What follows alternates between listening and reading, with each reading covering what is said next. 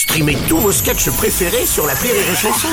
Des milliers de sketchs en streaming, sans limite, gratuitement, gratuitement sur les nombreuses radios digitales Rire et Chanson. La blague du jour de Rire et Chanson.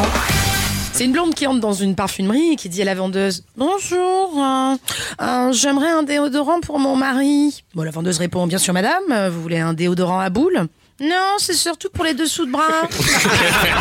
La blague du jour de Rire et Chanson est en podcast sur rireetchanson.fr.